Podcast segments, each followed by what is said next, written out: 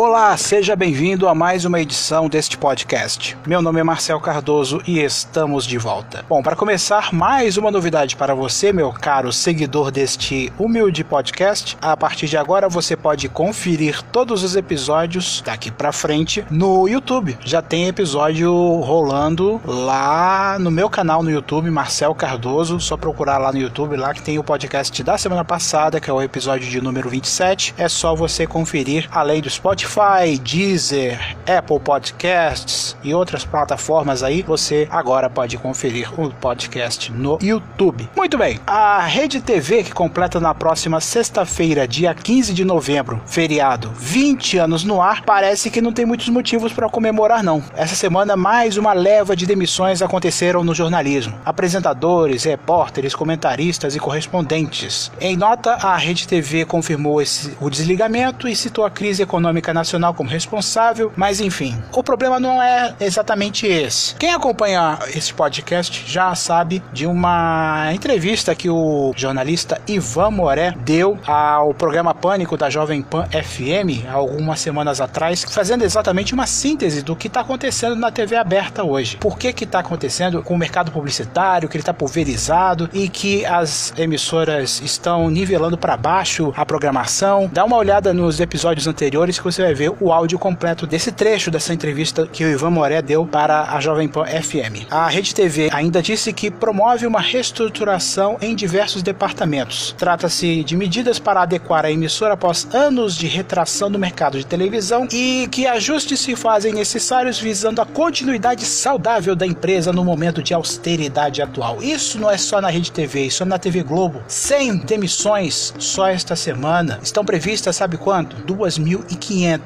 isso segundo fontes que falaram também ao site Notícias da TV. É, meu amigo, não tem jeito. Agora todas as emissoras vão ter que se adequar aos novos tempos, competindo com Netflix, YouTube, outras plataformas de streaming e por aí vai. Vamos ver o que, que vai acontecer daqui para frente. Bom, a Air France já tinha anunciado anteriormente que irá deixar de operar a sua frota de Airbus A380, atualmente em 10 aeronaves, até 2022. Nessa semana, a CEO da companhia, Anne Rigail, ou Rigail, em uma entrevista ao site Airline Ratings, falou sobre isso. Ela disse que a chegada do Airbus A350 e do Boeing 787 Dreamliner fizeram com que o A380 ficasse totalmente obsoleto, muito caro e muito grande. Ela disse também que, operacionalmente falando, a aeronave é muito difícil e que várias adaptações em aeroportos foram feitas, inclusive inclusive em aeroportos aqui do Brasil. Rio e São Paulo tiveram que fazer adaptações nas pistas e também nas taxiways, além das pontes de embarque, para poder receber voos deste modelo, o que gerou aumento de custos e que esses custos foram repassados para as tarifas. Ela reconheceu que os clientes amam a aeronave porque ela é silenciosa, é grande, é bonita e que lamenta o fato de ter de desfazer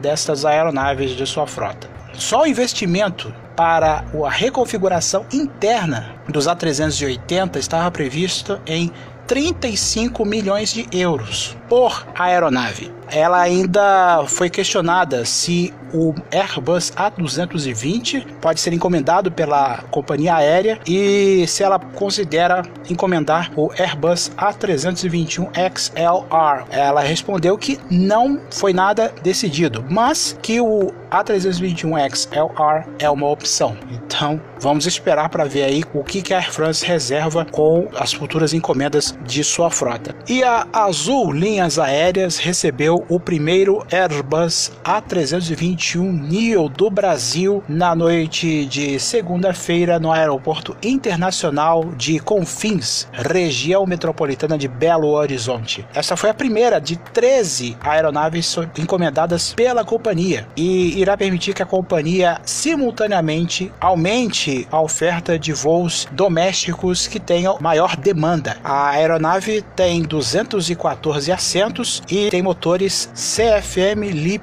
1A. Segundo o presidente da Azul, John Rogerson, o A321 é uma importante conquista para a Azul, uma vez que ela irá permitir que a companhia simultaneamente aumente sua rede de cidades atendidas e vire uma companhia mais eficiente. Os clientes irão desfrutar do espaço adicional para as pernas do espaço azul, além de bebidas e petiscos já inclusos na tarifa. O novo A321 Neo terá telas individuais touchscreen com entretenimento e terá em breve Wi-Fi e TV ao vivo. A princípio, o A321 Neo da Azul fará rotas entre São Paulo e Recife. Vamos ver o que, que espera aí o novo A321 Neo da Azul. Pessoal, mudando um pouquinho de assunto. Um dos principais assuntos do meio radiofônico em 2019 foi a despedida de Hamilton Vesse Teodoro, o Banana, da Jovem Pan FM. Ele esteve nessa emissora por duas fases, uma na década de 90 e outra por 19 anos entre 2000 e 2019. Oficialmente, ele tratou de sua saída como um clamor por uma melhoria da qualidade de vida, porque ele estava com uma filhinha pequena e precisava de uma vida nova, longe do barulho da cidade grande como São Paulo. E ele se mudou de fato para Santa Catarina, onde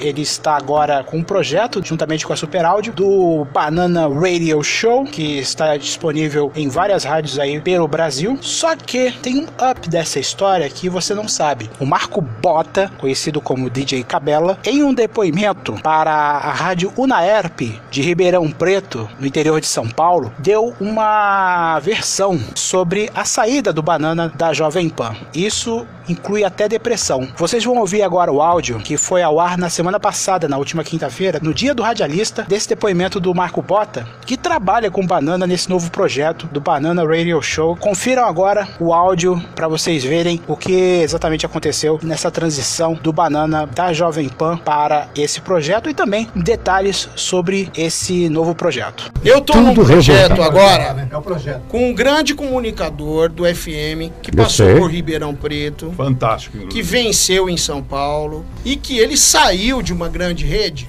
e muita gente ficou perplexa com o que aconteceu. Passado alguns meses da saída dele, ele mudou lá para Santa Catarina, ele foi morar é. perto da família da esposa. Ele teve um pouco de depressão, uma crise, eu também tive. A questão de alguns meses atrás, ele me ligou e falou: "Cabelo, vamos fazer um programa?" É um projetão, né? Legal pra Vamos caramba. fazer um programa para distribuir para rádios do Brasil. Olha, tem 6.850 rádios no Brasil. Se 50 rádios quiserem o nosso programa, já paga. nós já temos um começo bom. Uhum. Ele montou um estúdio de rádio na casa dele. Quando foi para decidir o, o conteúdo, eu falei para ele: olha, Banana, nós temos que fazer um conteúdo para rádios. Jovens que estejam se adultizando, para rádios adultas e até para uma rádio news que precise de um programa diversificado. O nosso conteúdo é musical, mas não é só musical. Todo dia tem fatos referentes à música, aniversários, é, dados de um disco que estourou em vendas naquela data, uma morte de uma pessoa importante. Ele é pontuado por isso e tem a comunicação de um cara que sempre foi imprevisível. Não é um programa feito num,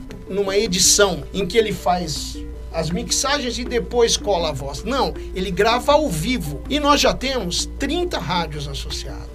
Pô, que legal. Temos apenas quatro meses do projeto no ar. É distribuído por uma empresa do Rio Grande do Sul, que o proprietário foi diretor da RBS. Eu faço a programação e a produção em Ribeirão Preto envio para ele em Santa Catarina. A gente se comunica por WhatsApp, decide a melhor sequência, às vezes tira uma música, põe outra. E o Banana também estava cansado do que acontecia na rede que ele trabalhava, que eu não preciso falar o nome, mas é uma rede muito conceituada e muito boa. Muito sucesso pro Banana, Banana que é um mito, né? Nem preciso falar muito sobre ele, mas um dos melhores comunicadores desse país.